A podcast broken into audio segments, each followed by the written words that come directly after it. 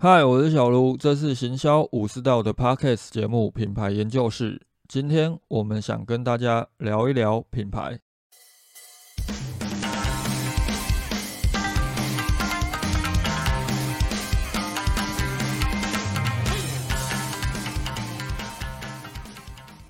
昨天有一位在我先前还有在卡拉巴豪斯开房的时候，就有陆陆续续的上来听过几次。那后来我的 podcast 的节目，他也都有收听的网友询问了关于一些品牌咨询的问题。然后他的问题其实也很简单，就是他处在一个同质性很高，而且产品差异化在消费者实际体验之前很难认知到的一个产业别。然后他发现到，哎，自己尝试了很多我们一般在讲的这些行销的手段跟工具，就是基本来讲就是广告嘛。那他投放了 Facebook 广告，投放了 Google 广告，包含了我们讲的 ROS 普遍不差的虾皮这种电商平台广告，结果都不好。那他就想，是不是因为我的品牌没有差异化，造成了我的广告成效没有办法提升？那他想了解他怎么去建立他的品牌的差异化定位。但是我实际上看过它的官网，还有看过它的一些产品的目前的现况之后，我发现到其实根本还不需要去讨论到品牌，因为可能从产品的角度先去进行优化是比较重要的。一般我在探讨品牌定位的时候，多数的人都会落入一个盲点：我先想好我的品牌是什么，接着我再来想我的产品是什么。但这种思考方式，它其实会落入知名品牌的迷失当中。当你今天是一个新创品牌的时候，我们应该是要将产品优先于品牌之前去做思考，也就是我要先思考，以我目前既有的资源跟能力，包含了我去审视整个市场之后，我要卖什么产品，以及我的产品要有什么样的独特的优势。也就是我们上一集节目当中讲的那个货架竞争优势，先思考好我的产品怎么好好的卖出去之后，好，你拥有了你产品，我是什么产品，我的功能特色是什么之后，你再把这些元素拿来思考，那我是一个什么样的品牌？这种思考方向能够帮助你的品牌未来在行销上面能够。有更强而有力的一个施力点，原因很简单，因为当你不是一个知名品牌的时候，消费者绝对不会是先认知到你的品牌，接着才来购买你的产品，他一定是先购买你的产品，因为消费者使用的是产品而不是品牌，接着认知到你的品牌存在。当你今天你发现到你的行销都没有办法有效果，你想，哎，你是不是？品牌差异化没有做出来，但事实上，当你不是一个知名品牌的时候，你的品牌差异化必须要透过产品跟服务来建立。而你的产品跟服务的差异化，当然就是要从你为你的产品规划的成本跟功能来做思考。当我今天在思考产品文案的时候，其实在前面有一集讨论产品文案怎么写的那一集当中，我就有跟大家提到。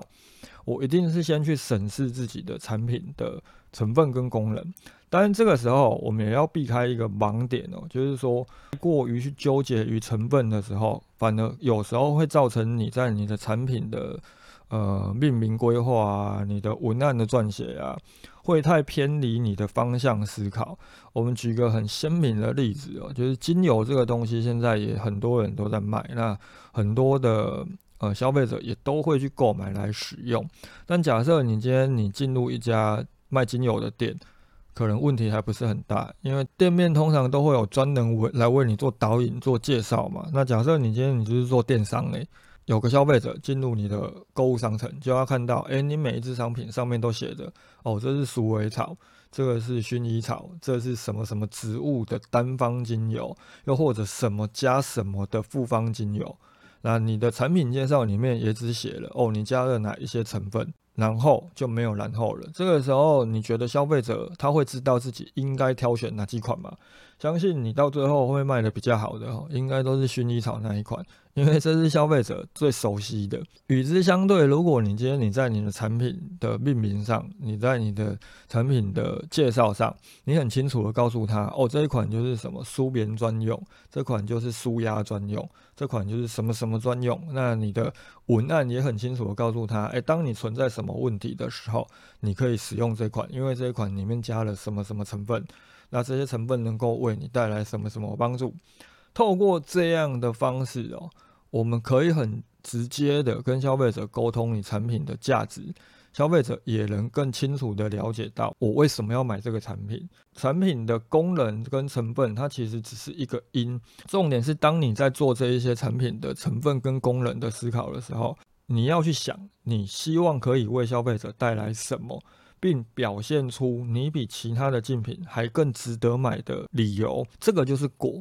这个思考相当重要的原因就在于说。我们只要是贩售同类型的商品哦，那么你的品类一定都会跟竞品有相当程度的雷同，产品的成分又会有什么样的差异化？毕竟我们今天是要跟大家聊嘛。好，品牌差异是从产品的差异化来表现，那产品的差异是由功能跟成分来体现。我们就举呃很常见的一个同质化也很高的产品辣酱来讲好了，哪一家的辣酱不放辣椒？甚至于可能每一家的辣酱现在都会去放酱菜，都会去放大蒜。酱菜跟大蒜这些成分都相同的时候，你的产品跟其他人的产品差异化又在哪里？当你今天准备卖辣酱的时候，你有思考过这个问题吗？你有没有想过，有什么是你真正可以拿出来说嘴的成分？这个成分一定就是有什么东西是别人都没有，但是你加了。又或者是别人都有，但是你特别好的那一个成分，这个其实概念就是很多人在讲到文案或者是产品销售的时候，都会去提到的一个，呃，应该算是俗语吧。就是第一个，我们要先思考人无我有，也就是什么东西是别人没有，但是我有的。好，当这个时候，当大家都有的时候，我们就要是去思考，有什么是人有我有。例如，好，我们一样都有加辣椒，一样都有加蒜头，一样都有加酱菜，我加的特别多，我的辣椒特别辣。那这个时候，你的差异化就能表现出来。但是，多数的产品通常会落入一个状况哦，不管是辣酱的辣椒，还是我们讲好呃氨基酸洗面乳的氨基酸，它并不一定代表着你加的越多。你的浓度越高都越好，因为当你达到一个临界值之后，好，你说你辣酱，你把辣椒加到爆，到最后辣到受不了的时候，也许你可以表现出差异化，但是你会把自己的市场做得太小了。所以，当我们今天加到一个临界值，产品的浓度到一个临界值之后，大家都没有办法再往上了，我们就要进入下一个阶段。人无我有，人有我优。下一句有很多的人都会讲“人优我廉”，也就是说大家都很优异的时候，我卖的比较便宜，我的差异化会出现。我个人基本上是不太能接受这样的说法了，就是我已经都拿出一个很好的产品要卖你了，凭什么我要卖的比较便宜？所以这个时候我们应该要去思考的是，怎么去做到“人优我独”。也就是说，同样优异的原料跟功能，但是你在产品的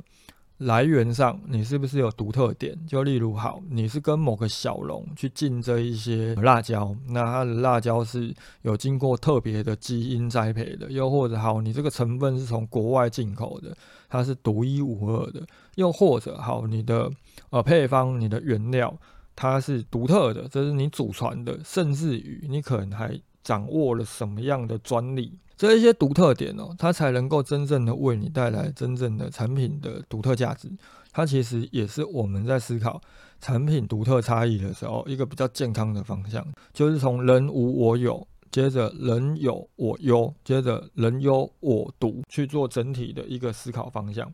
那产品体验其实也是一个相当重要的思考。我们从无感的角度来看哦，你的产品跟其他人的产品差别在哪里？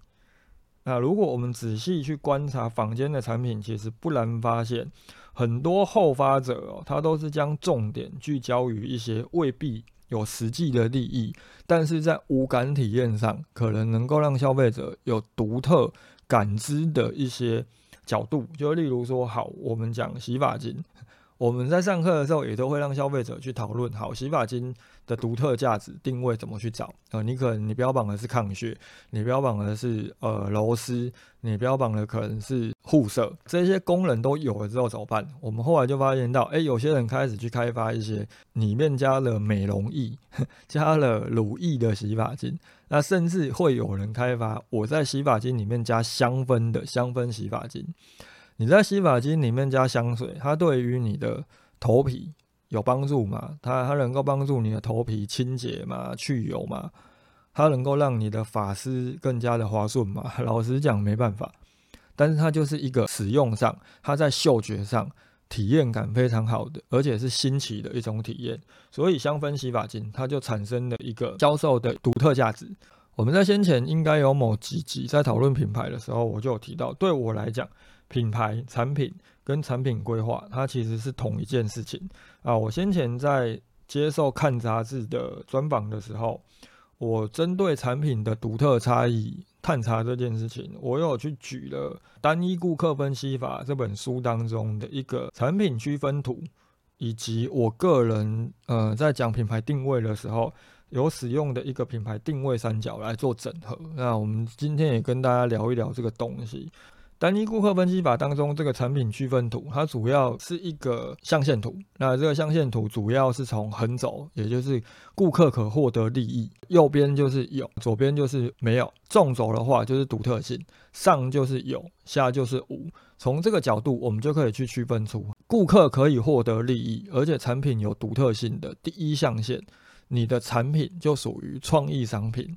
而产品无法为顾客带来利益的。但是它具备独特性的第二象限，它就是噱头型的商品。第三象限，它就是指好，你产品既没有办法为顾客带来利益，然后产品也没有独特性，这个东西叫什么产品？这个东西叫无用产品啊。我们讲直接一点，它就是垃圾啊。另外第四象限，产品没有办法产生独特性，但是能够为顾客带来利益的这个东西，它就叫做一般产品。我们今天在开发产品的过程当中。你当然最基本来讲，一定就是要先去思考，好，我的产品有没有什么功能成分？我刚刚有跟大家提到了嘛，从人无我有到人有我优到人有我独。我们从最基本第一个来谈，人无我有，有什么样的东西都是别人没有加，但是你加了。当你有加这个东西的时候，你有这个功能，你有这个成分在的时候，你就表现出独特性了嘛。但是问题来了，这个独特性。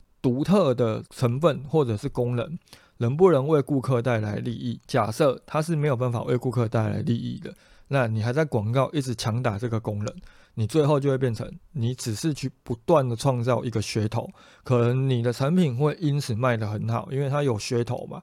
当然，当顾客体验之后发现，哎，对我完全没有任何帮助，诶，原来这只是一个噱头，你的产品的寿命也会相当的短。所以想办法去找到一个既能够为顾客带来利益，本身又具有独特性的创意商品，这是我们去打造一个有独特价值的品牌的基本假设。好，你今天你已经开始卖这个产品了，你一开始没想到这一点怎么办？那至少当你今天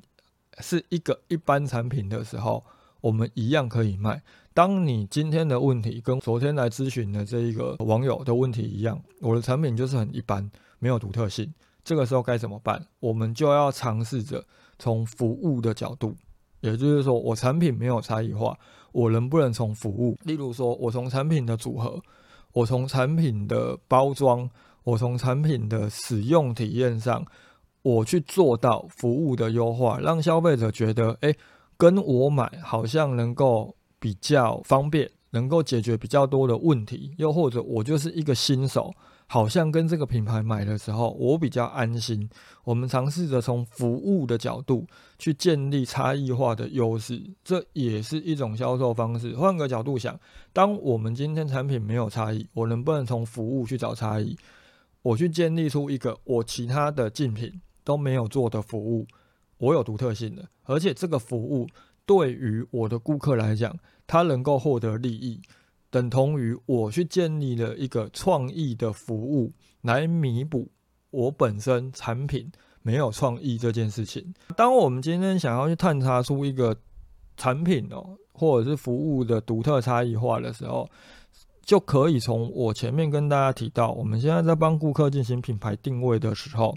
都会去思考的一个品牌定位的黄金三角下去探查。品牌定位黄金三角主要是从三个层面哦，第一个叫做产品，第二个叫做市场，第三个叫需求。我们尝试着去找到这三个角当中的一个定位差异优势。第一点，产品定位的角度，我们最主要思考的就是两个问题。第一个就是 what，我可以成为唯一的优势是什么？也就是回到我们前面提到，就是你有什么样的成分，又或者有什么样的功能，它能够让你成为市场上的唯一嘛？接着我们就可以进一步去思考，我如何成为这个唯一？我可能是透过配方吗？还是我透过比例？还是我透过我的原料来源？这是最基本的，尝试着从产品定位的角度去找到我的差异化。好，假设你今天你已经产品进入市场了，你跟呃来咨询的这个网友一样，我已经板上钉钉了。我我除非我去改版我的产品，否则我现况就是这样，该怎么办？产品定位没有办法找到差异化，我们从下一步，我有没有办法去找到一个市场的定位？市场定位也一样，从两个角度下去做思考。第一，Who。我未来想要锁定的消费族群是谁，以及会我期望的市场要从什么地方去做切入，又或者我打算去切入什么样的一个地方市场？同样的东西哦，我们假设针对不同的消费者去卖的时候，当你去找到一个不同的市场定位，有可能你的品牌的差异化就会产生了。假设一样都是卖，呃，我们讲咖啡好了，咖啡也是一个同质性很高的一个商品。你一样卖咖啡，如果我锁定的是手冲的新手，甚至我锁定的不是手冲的人，我锁定的是用一般的咖啡机泡咖啡的人，甚至于他可能就是一个完全不会泡咖啡的人，他去买了这个滤挂式咖啡包。你锁定这些新手，甚至于他根本不懂咖啡的人，这个市场切入点别人都不做，你做了就是一个独特性的嘛。接着你怎么让这一群消费者感觉到买你的产品，他可以从当中去获得利益？而你去锁定了这个市场之后，你又要从什么样的管道或者是工具去触及这一些人，以及你的行销文案上、你的品牌诉求上又要怎么去诉求？接着我们要去思考另外一点，就是好需求定位。我们有这个产品了，我们有这个市场的受众了，消费者为什么需要你的品牌，以及消费者可能在什么时候会需要你的品牌？当你今天没有办法去找到一个市场定位，没有办法找到一个产品定位的差异化，就是整个市场都已经满满满了，你也可以尝试着从一个需求面去建立你的品牌的独特差异化定位。品牌定位黄金三角原则上来说，如果我们可以把这三个角都找到一个独特的切入点，当然你的品牌就是会特别的强劲。那假设你今天你已经是一个进入市场一段时间的品牌。你想调整也已经很困难了，我们就是尽可能的好产品定位没办法，我们从市场定位找，从市场定位也没办法的时候，我们就是退而求其三，我们从需求面，我们去做独特的需求沟通，去找到行销上面的差异化优势，这个差异化优势也会变成你当下可能在。品牌差异化，你的品牌定位啊，你的品牌沟通策略，相对合适的切入方向，这就是我们今天大致上想跟大家谈的一个问题了。当你今天觉得好，我的广告投出去都没有效，比起去烦恼是不是我的品牌没差异化，是不是我的品牌定位不够鲜明哦，我觉得大家可以回头先去看看你的产品。到底有没有真的去建立出我们上一集讲的货架竞争优势？货架竞争这件事情真的是很重要的一个大前提哦。当你今天你卖的产品真的就是没有任何独特优势的时候，我在上课的时候遇到很多的学员都有这个问题嘛，甚至有学员来问我，我我产品真的找不出任何的优势诉求怎么办？通常，当你有这些问题的时候，你解决这些问题的方法不是去上课。当你发现到自己的产品真的想不出任何的功能优势哦，你应该先反问自己：那你到底卖这个乐色干嘛？你卖一个既没有独特性，又没有办法为顾客带来利益的乐色商品，你求的到底是什么？你今天就算卖的再便宜，也没有任何的用啊，因为消费者就是不需要嘛。好，假设你的产品其实是有功能优势的，这个时候很多人都卖一模一样的东西了，你也很难，甚至没有预算、没有成本去优化它，让它的功能更有独特性的时候，产品没有办法，我们就从服务去找。就像我们前面提到的，当我今天我的产品就是一般产品的时候，我就想办法去建立出一个竞品都没有做的服务，而且这个服务它能够为需要购买这个产品的顾客带来利益跟好处了。那从这个角度来看哦，你可能是专为一个烹饪新手，你可能是专为一个职场新鲜人，你也可能是专为每天必须要在外面呃不断跑的这些业务组所规划的产品服务。甚至你可能透过做订阅制去协助这些平常忙到根本没有时间去采买的双薪家庭，解决他们日常用品采购的这些问题。即便你卖的东西就跟一般的其他的品牌一样，相同的卫生纸、相同的洗洁精、相同的沐浴露，各种日常用品，但是你的服务是特别的，有没有可能你就能够掠夺掉一块市场？你就能够建立出你品牌的独特定位优势，都相当欢迎大家有任何问题都可以来信或者是私讯。我觉得这个问题值得讨论的时候，我就会可能开一个主题来跟大家做探讨。感谢大家的聆听，拜。